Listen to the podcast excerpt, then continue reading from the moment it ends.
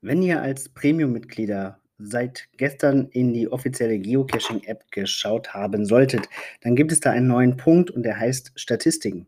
Und unter diesem Punkt seht ihr jetzt die wichtigsten Geocaching-Statistiken und Meilensteine, und zwar die DT-Matrix, die Difficulty Terrain Matrix auf Deutsch Schwierigkeit und Gelände, äh, gibt es ja 81 verschiedene Kombinationen, die sich da ergeben können. Und vielen Geocachern ist es ein Anliegen, mindestens einen Geocache von jeder Kombination einmal gefunden zu haben, um diese Matrix zu füllen.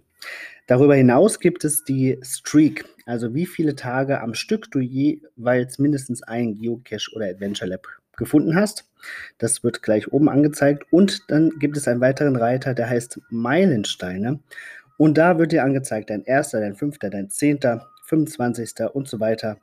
Geocache ähm, kannst du dann schauen, ob es den noch gibt, ob der archiviert ist oder ähm, wie der Status dessen ist.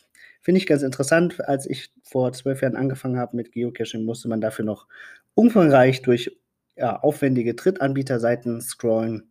Heute ist das alles auf der Geocaching-Seite und auch mehr und mehr in der Geocaching-App zu sehen. Ich denke, da wird in den nächsten ähm, Monaten auch noch viel, viel mehr an Statistik reinkommen.